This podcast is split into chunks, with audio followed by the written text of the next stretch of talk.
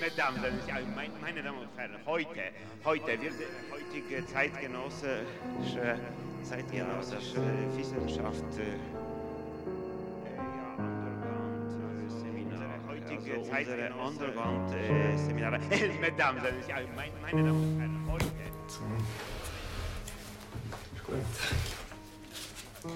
Das ist die Traumstation, ein Podcast vom Psychoanalytischen Seminar Zürich und vom Verein Missing Link. Die Traumstation ist ein Projekt, bei dem Sie Ihre Träume einschicken können an die E-Mail-Adresse traum.psychoanalyse-zürich.ch. Sie kriegen dann eine Deutung zurück auf Ihren Traum und wenn Sie einverstanden sind, dann besprechen wir und deuten wir Ihre Träume sehr gerne hier im Podcast, im Podcast Traumstation. Da sind wir immer zu dritt und besprechen einen Traum. Jetzt hatten wir eine Sommerpause und steigen heute wieder ein mit einem Traum, oder es sind besser gesagt zwei Träume, äh, zwei sehr eindrückliche Träume, die die Träumerin uns geschickt hat mit einem E-Mail, das hat den Titel Hexen und Schafe. Und die Träumerin, die schreibt, liebes Team der Traumstation, ich bin durch einen Freund auf eure Podcasts aufmerksam geworden und höre diese mit größtem Interesse, wann immer möglich. Da ich ebenfalls immer wieder für mich sehr einschneidende Träume habe, möchte ich euch hiermit gerne zwei meiner Träume zusenden. Den ersten habe ich erstmals geträumt, als ich neun Jahre alt war, also vor gut 13 Jahren, und denke seither immer wieder daran, beziehungsweise träume ihn auch immer wieder. Den zweiten habe ich vor einem halben Jahr geträumt seither aber nicht mehr. Auch er beschäftigt mich aber immer wieder und die Bilder gehen mir nicht aus dem Kopf. Ich würde mich sehr über Ihre Meinungen freuen. Freundliche Grüße. Jetzt sind da die zwei Träume, sind recht ausführliche, aber auch sehr spannende Träume. ich fange mal mit dem ersten an, das ist der Hexentraum, oder so ist der Titel vom Traum, der Hexentraum. Und der geht so, also das ist der Traum, also, den sie mit neunjährig geträumt hat und seither immer wieder. Ich stehe mit meiner Zwillingsschwester im Wald. Uns beiden ist unwohl, aber ich spiele es herunter, weil ich meiner Schwester keine Angst machen will. Ich weiß, wie schnell sie weint, und das würde uns nicht helfen. Plötzlich kommt eine erwachsene Frau auf uns zu, eine Hexe, wie unschwer zu erkennen ist. Jedoch lacht sie freundlich und fragt höflich, ob wir allein seien. Ich nehme meine Schwester an der Hand, sehe die Hexe ernst und misstrauisch an und sage erst nichts. Sie fragt uns, ob wir nicht mit ihr kommen wollen. Ihr Haus stehe ganz in der Nähe und sie habe ein Telefon, mit dem wir unsere Eltern anrufen könnten. Ich entgegne harsch, dass wir die Geschichte von Hänsel und Gretel kennen würden und uns dieser Fehler nicht passiere.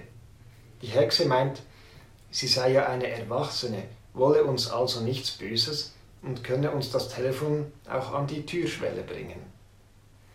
Wir willigen, noch immer misstrauisch ein, treten durch ihr aus aufgereihten Zuckerstangen gebautes Gartentürchen ein und gehen auf ihr Lebkuchenhaus zu.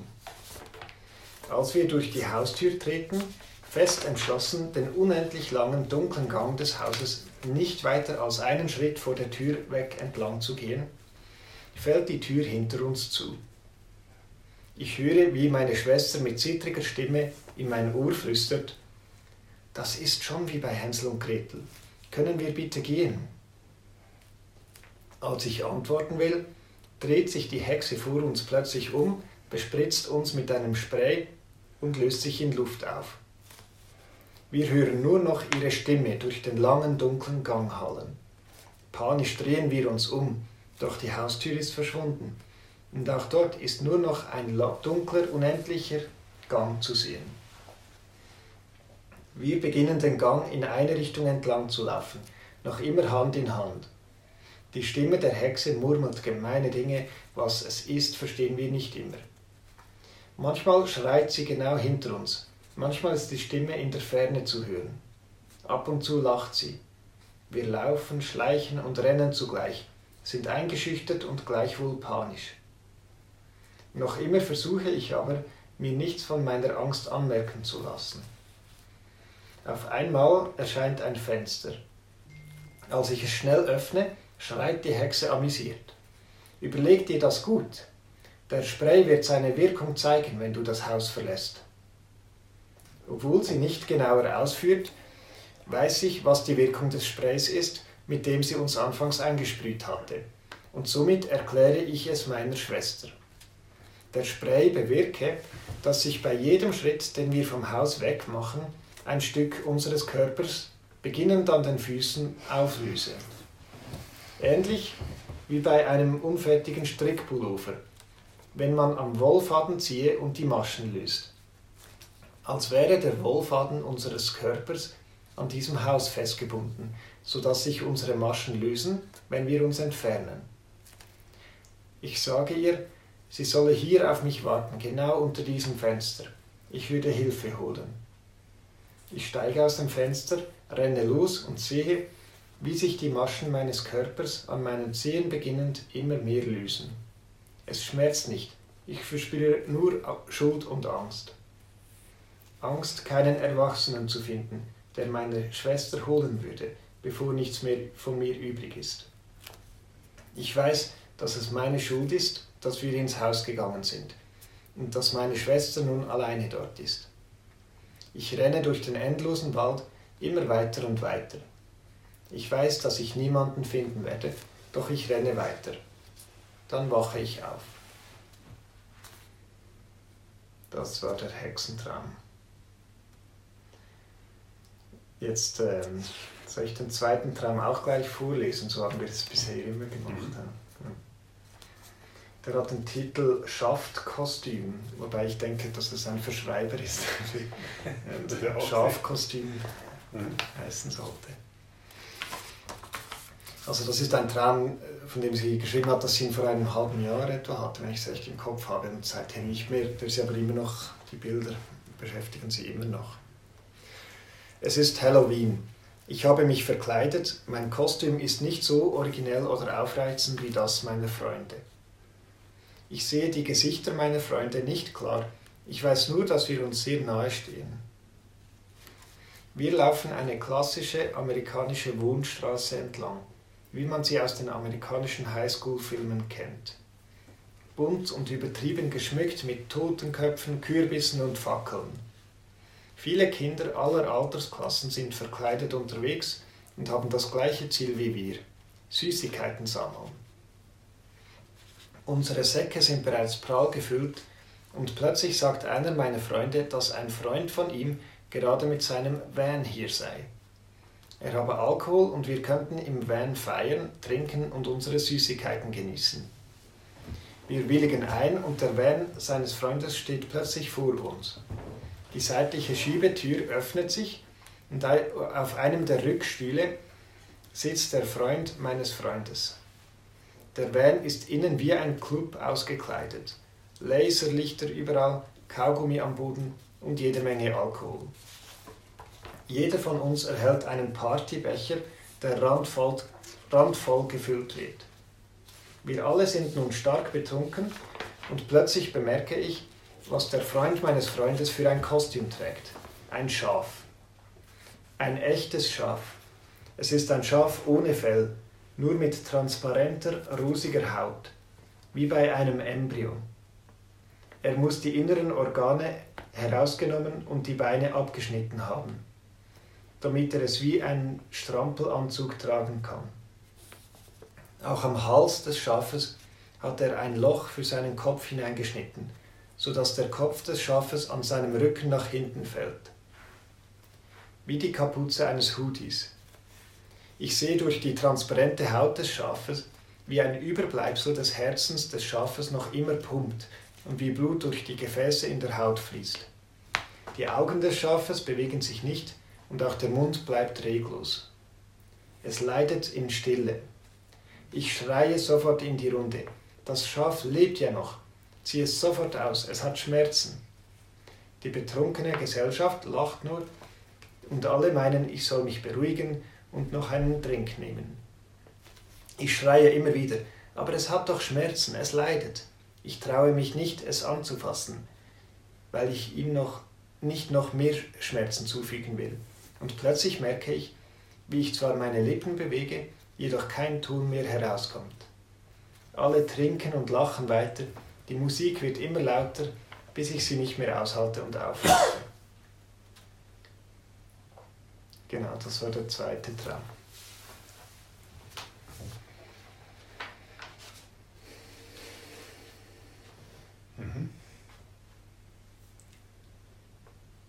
Ja, verstehe ich, dass die Bilder dir nicht aus dem Kopf gehen. Das ist schon sehr eindrücklich. Ja, das sind sehr eindrücklich, beide Träume. Es sind ja auch zwei Träume, die sich äh, eigentlich beide, beide auf ein Märchen beziehen. Also beim ersten ist es klar, Hänsel und Gretel, das wird ja auch so genannt. Mhm. Und beim zweiten ist es natürlich der Wolf im Schafspelz, das ist kein Märchen, aber es ist das Märchen, das dann. Aha, logisch, ja, stimmt. Ja, das dann die, die, Brüder Grimm nicht zu Rotkäppchen und dem bösen Wolf umgeschrieben haben. Nicht? Aber also es sind zwei, es sind zwei Märchenstoffe. Nicht? Und äh, Märchen sind ja auch immer voller Bilder. Mhm. Nicht? So, und auch meistens solche Bilder, die man dann nicht so schnell los wird, nicht die einem nachgehen, die einen beschäftigen.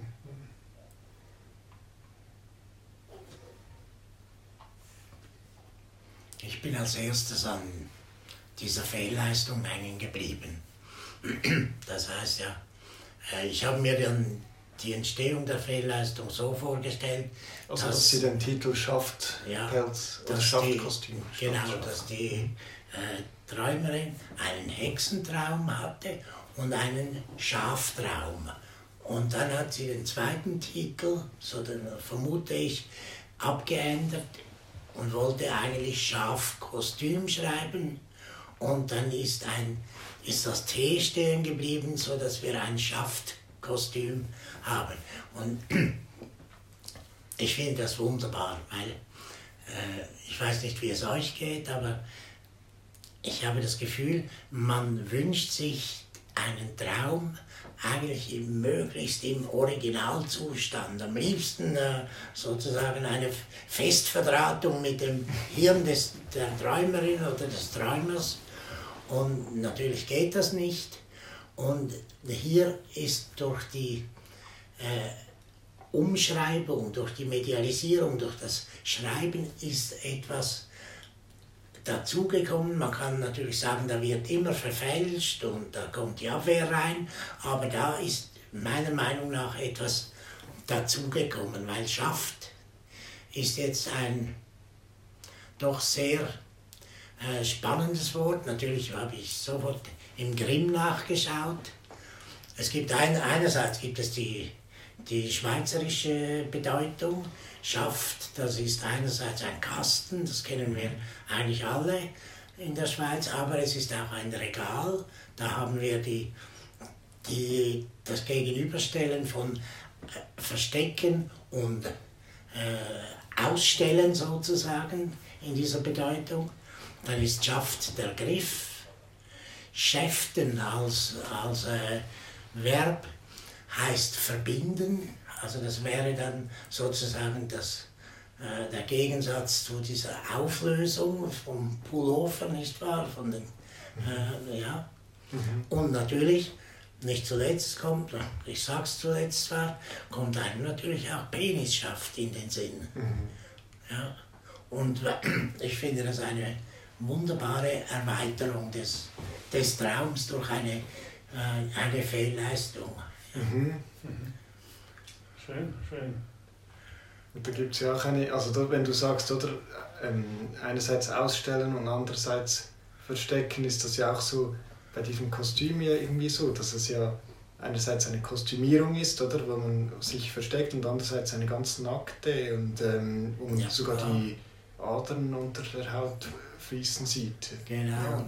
Und auch der, der Van, auf Deutsch würden wir sagen, das ist ein Kastenwagen, oder? ein Schaft. Ah, ja, stimmt. Ja, ja stimmt. Mhm. Mhm. Dazu, dass, dazu das sagtest, äh, dass man sich ja das äh, immer wieder wünschen würde, man hätte sozusagen den Traum in seinem Urzustand, also ganz ohne Verfälschungen aufgenommen, am besten irgendwie direkt vom Hirn abgezapft und dann auf ein äh, Videoprogramm eingespeist, irgendwie sowas. Ähm, da musste ich dran denken, dass ich sehr, sehr beeindruckt war äh, von diesen beiden Träumen, aber jetzt beim ersten Traum vor allem auch da, davon, wie äh, detailliert, mhm. wie präzis ja, und äh, wie an einem Faden entlang gezogen der erzählt ist, obwohl er ja 13 mhm. Jahre her ist, dass sie ihn geträumt hat und kommt noch dazu, damals war sie neun Jahre alt, ja, als sie den geträumt also ein, ein, noch ein junges Mädchen, nicht so. Und der ist aber erzählt, in der Tat auch, äh, wie von einem, an meinem Faden gezogen. Es, ist, es geht einfach alles auf, es hat äh, die Geschichte geht auf, die, die Beschreibung, die Wörter sind sehr, sehr schön gewählt und so weiter und so fort. Das fand ich sehr, sehr, sehr eindrücklich, sehr, sehr bemerkenswert und hat für mich auch sozusagen auch wenn du vom Kasten sprachst, ich musste auch an ein Gebäude denken. Dieser Traum ist auch konstruiert wie ein Gebäude, wie eine Architektur. Und da stimmt einfach alles. Das eine folgt dem anderen und es steht auf diesem und so weiter und so fort. Nicht? Und dann aber am Schluss passiert ja eben Folgendes, es löst sich auf. Nicht? Es löst sich dann mhm. entlang dieses Fadens auf nicht so, und es löst sich ohnehin immer schon auf. Je näher sie sozusagen am Anfang sagen, nein, nein, also wir wissen natürlich genau, also das ist also Hänsel, also, also Hänsel und Gretel, also die Hexe, also, mhm. also never, ever, nicht und so weiter und so fort. Und je näher, draußen ist großartig, nicht die, die Zuckerstangen, nicht der Haken mit den mhm. Zuckerstangen, hat mir schon sehr gefallen, die tauchen ja dann, eben, denn die Süßigkeiten tauchen ja auch wieder auf. Also ja, stimmt, ja. ja, je, näher, je näher man dann sozusagen an diese Geschichte herankommt, nicht umso mehr löst sich auch sozusagen dieses Gebäude, das eigentlich sehr schön gebaut ist und auch so eine mhm. Konsistenz zu haben scheint, dieser Traum, löst sich irgendwie auf, bis ganz am Schluss nicht sie irgendwie weiter rennt und gar nicht weiß, ob sie irgendwo, irgendwann jemals ankommen und wo ankommen, ob man sie finden wird und so weiter und so fort. Das fand ich auch sehr, sehr eindrücklich, auch in dieser Spannung, nicht, vielleicht nicht unähnlich, die, die du beschrieben hast, nicht zwischen dem Kasten und als verschlossenem Kasten, nicht unter dem Regal als auch offenem Regal. Und da kommt noch was dazu, gerade bei dieser, bei dieser Auflösung, diesem Maschenbild. Äh, ich gehe mal davon aus, die Träumerin ist eine Schweizerin und äh, wenn man am Pullover die Maschen löst, mhm. sagt man auf, äh, auf Zürichdeutsch mindestens, sagt man auftun, auftun. Mhm. Und es geht ja darum, aus diesem Haus rauszukommen. Ja? Mhm. Mhm. Und das ist ja, also sie hat ihn ja nicht nur einmal geträumt, mit neunjährig, sie hat ihn ja immer wieder geträumt, oder? Mhm. Und irgendwie passt das ja auf, auf so eine verrückte Weise, oder? Dass sie wie, dass, dass sie so das Leben immer weiter begleitet, oder? Also auch sie kommt irgendwie immer weiter vom Elternhaus weg, nehme ich an, oder? Und hinten löst sich dann alles so hinten rein auf oder so. Also weißt, es ist so eine verrückte mhm. Vorstellung, wenn, wenn sie den immer wieder träumt. Mhm. Ja, und ich, ich, glaube auch, dass es natürlich auch immer die Auflösung, die Ablösung, Auflösung vom Elternhaus, äh, die setzt sich auch immer weiter fort und es gibt natürlich auch noch eine andere Auflösung. Äh, da ist es ja auch schon auch interessant, der zweite Traum endet ja eigentlich auch mit einer Auflösung. Ja? Äh, ja. Nämlich, dass sie am Schluss äh, gar nicht mehr die, die, sie bewegt, glaube ich, noch die Lippen, aber sie kann nichts mehr sprechen, sie kann nichts mehr sagen und so weiter. Die Stimme versagt. Ja. Die Stimme versagt nicht mhm. und so weiter und so fort nicht. Dort löst sich auch wieder auf. Und die Musik wird mhm. immer lauter. Und die Musik wird immer lauter, überflutet sie und so weiter. Das ist und ganz verrückt, diese Passage. Ist, also das ja. habe ich jetzt beim Vorlesen, hat mich nochmal so getroffen, oder wie, wie sie zuerst das Schaf beschreibt. Mhm. Oder dass das Schaf ganz still leidet oder kein Piep sagen kann. Und sie kann dort noch schreien, also sie schreit dann, aber merken, sie wird auch nicht gehört. Und irgendwie, ähm, oder sie wird ja dann immer mehr zu diesem Schaf oder kommt in eine gleiche Position oder sie leidet ja dann auch und will irgendwie etwas von sich geben und es geht einfach immer mehr unter und ja, löst sich mhm. wie auf. Es bleibt nur irgendwie das Leiden zurück, aber nicht das. Mhm.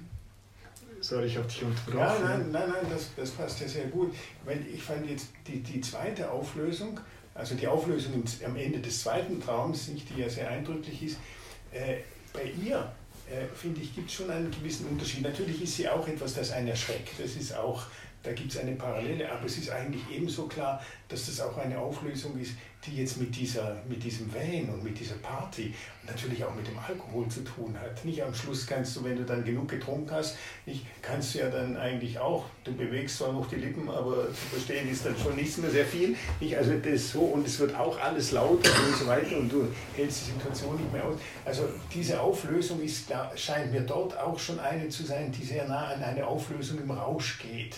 Mhm. also auch in einer, in einer Lust geht. So, oder?